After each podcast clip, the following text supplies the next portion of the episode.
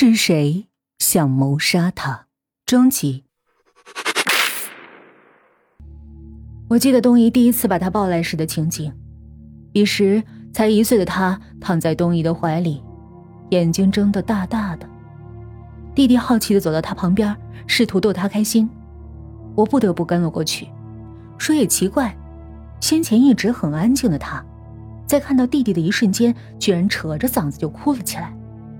他一边发出难听的哭声，一边伸出两只胖胳膊，目光停在我脸上，身子向我倾了过来，那眼神似乎在说：“我命令你抱我，你必须这样做。”东野说：“东子喜欢这个小姑娘。”说着就把东子递到我怀里，一股嫌恶之感在血液里炸开，我笑着往后退了退：“我我我不会抱小孩子的。”弟弟趁机把东子接了过去，学着东姨刚才的样子，姿势滑稽。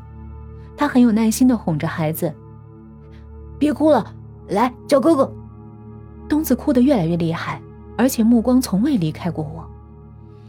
看着他的眼神儿，我莫名其妙的有种预感，我觉得我被这小家伙缠上。日后，他成了这个家所有人的掌上明珠。他们对他渐渐有了发自内心的爱，在他面前，我们所有人都要让步，即使是弟弟，这个奶奶唯一的孙子，也要让步。我记得去年所有亲戚都聚在奶奶家，给弟弟办生日聚会，而开席后，东子戴着本该属于弟弟的生日帽，吃了第一块生日蛋糕，他毫无教养的用手直接去抓他能抓到的任何饭菜。再把不喜欢的蔬菜扔回盘子里，他让菜油涂满他的下巴，让饭粒儿粘在他的衣服上。他用油乎乎的手拽身边人的衣服，那副样子，实在是让人恶心。可是，只有我一个人这么认为吧。即使是被抢去风头的弟弟，也在纵容他。虽然有时他会欺负东子，但大家都知道那是善意的。他似乎丝毫没有因为自己地位的变化而有丝毫的怨言，相反还心甘情愿。而我做不到，我本来就是这个家最不被重视的。他出现之后，我才明白，我的地位居然被低到可以被一个毫无血缘关系的小家伙打败。在大人的眼里，我是温柔又体贴的姐姐，在兄弟姐妹中，东子最喜欢的也是我。我推着婴儿车带他逛街，抱他看电视，在他大一点后陪他玩他喜欢的游戏。大人们都说我是最疼他的，因为他们不会知道，我抱着他时会暗暗用力掐他的肉。我带他出去并不是逛街，而是去了停止施工的建筑工地，把他独自留在空荡荡的楼里，自己则躲在远处。享受他的哭声。那天上午，他非要我带他去逛街，为了维持好姐姐的形象，我答应了。我带他来到拥挤的街市，他的小手攥着我的手，生怕跟我走散。正因如此，我突然有个让人兴奋的念头，我想知道，如果把他丢在这儿，他会有怎样可笑的反应。他的确被路边的金鱼吸引了。不过，我并没有拉他走，而是在他专注的看着金鱼时，悄悄松开他的手，随着人流离开。我躲在一辆车后偷偷观察他，他终于发现我不见了，开始四下张望，想找我。他的双手握得紧紧的，小脸也紧绷着，再没有往常在奶奶家那副耀武扬威的样儿。在确定找不到我后，他站在人群里撕心裂肺的哭了起来。任他哭了一两分钟，我刚准备去找他，却看到原本在卖衣服的女人忽然窜了出来，不由分说的抱起他，大步的跑回路边的车旁，将他扔了进去。同时，他身边的男人也用最快的速度把衣服塞进了车里，迈进驾驶室，也不顾拥挤的人潮，一脚将油门踩到底，车子如失控般。冲了出去。我不是没想过阻止他们，但阻止他们的理由也仅仅是我无法跟家人交代。我想了想，收回了迈出的脚，目送那辆车离开。那件事情以后，所有人都为东子的归来而感到庆幸，他们对他有求必应，就连在高级烹饪学校学习的弟弟，也开始每晚亲自下厨给他做晚饭。酸甜可口的杨梅汁，法式香煎鸭肉，许多色香味俱全的菜，光是闻着就想尝上一口。可贪图省事的弟弟，每次只做够东子吃的份儿，我只有在旁边眼红的权利。他拥有的爱，是我从未得到过的。我原以为这个家原本就是冷漠的，并习以为常，而今我才发现，他们居然也会爱。更加讨厌他了。我每天都在想着新的计划折磨他。实施这些计划，实在是太简单了。那个小笨蛋还是像以前一样依赖我。尽管出了那件事后，大人们已经不愿意我跟他单独在一起，但是我说过，他们会满足他的任何要求。他们只允许我带着东子在小区附近转转，可这就能阻止我的报复吗？我只要装出一副在跟他玩的样子，就可以用松树尖锐的针叶刺他的皮肤，让他脱了鞋子，赤脚踩在冰凉的积水里。我说：“你过来，我们比谁的力气更大。”他就真的傻呵呵的过来跟我比。我说：“你看。”姐姐把这么大的石块举在你头顶上，你害怕吗？他说不怕，两只眼睛却死死盯着悬在我头顶的石块。他是不是听到了我的心声呢？我多想松开那一根指头，让他永远睡在这儿。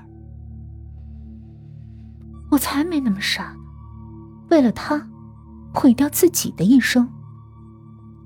来日方长。我还有许多时间在他身上试验我所能想到的所有的邪恶的想法，并且我相信，随着技巧的日渐娴熟，我可以做的越发不露痕迹，不会被任何人发觉，又能给他最痛的煎熬。然而，很快我就发现，我错了。有一个人。从一开始，就亲眼目睹了我对他所做的一切。那天，我带着东子走在小区狭窄的巷子里，一只野狗在不远处舔了舔路边的一块巧克力，摆着尾巴离开了。东子并没有看到这一幕，我露出失望的表情，指着那块巧克力说：“姐姐本想给你块巧克力，结果没拿稳。”滚到那边去了，哎，你去拿过来吃吧。他听后像只欢快的小鸟，向那块巧克力跳了过去，捡起地上的巧克力塞进嘴里，转过头在阳光下笑吟吟地看着我。东子，熟悉的声音在身后响起，慌乱中我一时想不起这声音究竟属于谁。哥哥，你看，姐姐给了我巧克力。东子冲我身后的人张开嘴。是弟弟，还是安子？我的心稍稍放下了些。我转身，心脏像击鼓一样在胸膛里越跳越快。他看到了，他一定看到了。我该怎么解释呢？如果大人知道了，会怎么对我？安子开了个不太有趣的玩笑：“ 快点咽了吧，不然嘴巴都变成巧克力色的了。”他让他咽了，而不是吐出来。他说这话时的眼神儿，正是我熟悉的那种。我让东子先回家，站在那儿，与他对峙。安子似笑非笑的看着我。你对他做的事儿，我都看到了。你误会了，我跟他开玩笑呢。我试图撒谎。那你往他鞋里放石子儿，故意把他丢在路中间儿，也是开玩笑。他居然看到了所有。我看着他的眼睛，这根本不是一个十岁小男孩该有的眼神儿。我看不到他在想什么，他想做什么。你总跟着我，啊？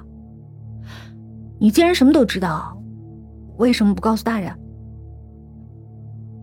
因为你做的事儿，刚好也是我想做的。我一时没反应过来。你真笨。他说话的时候满脸嘲讽。你就不能把他丢到远点的地方吗？为什么让他被找回来？我这才明白，眼前这个男孩被一个毫无血缘关系的妹妹夺去了本该只属于他的宠爱，那种一天天逐渐积累起来的恨。让他过早成熟。他恨他的父母，他认定所有的人都抛弃了他，所以他把自己关在自己的世界，冷冷的目睹着另一个人折磨他的仇人。他说，自从东子来到他家后，他都活在怨恨里。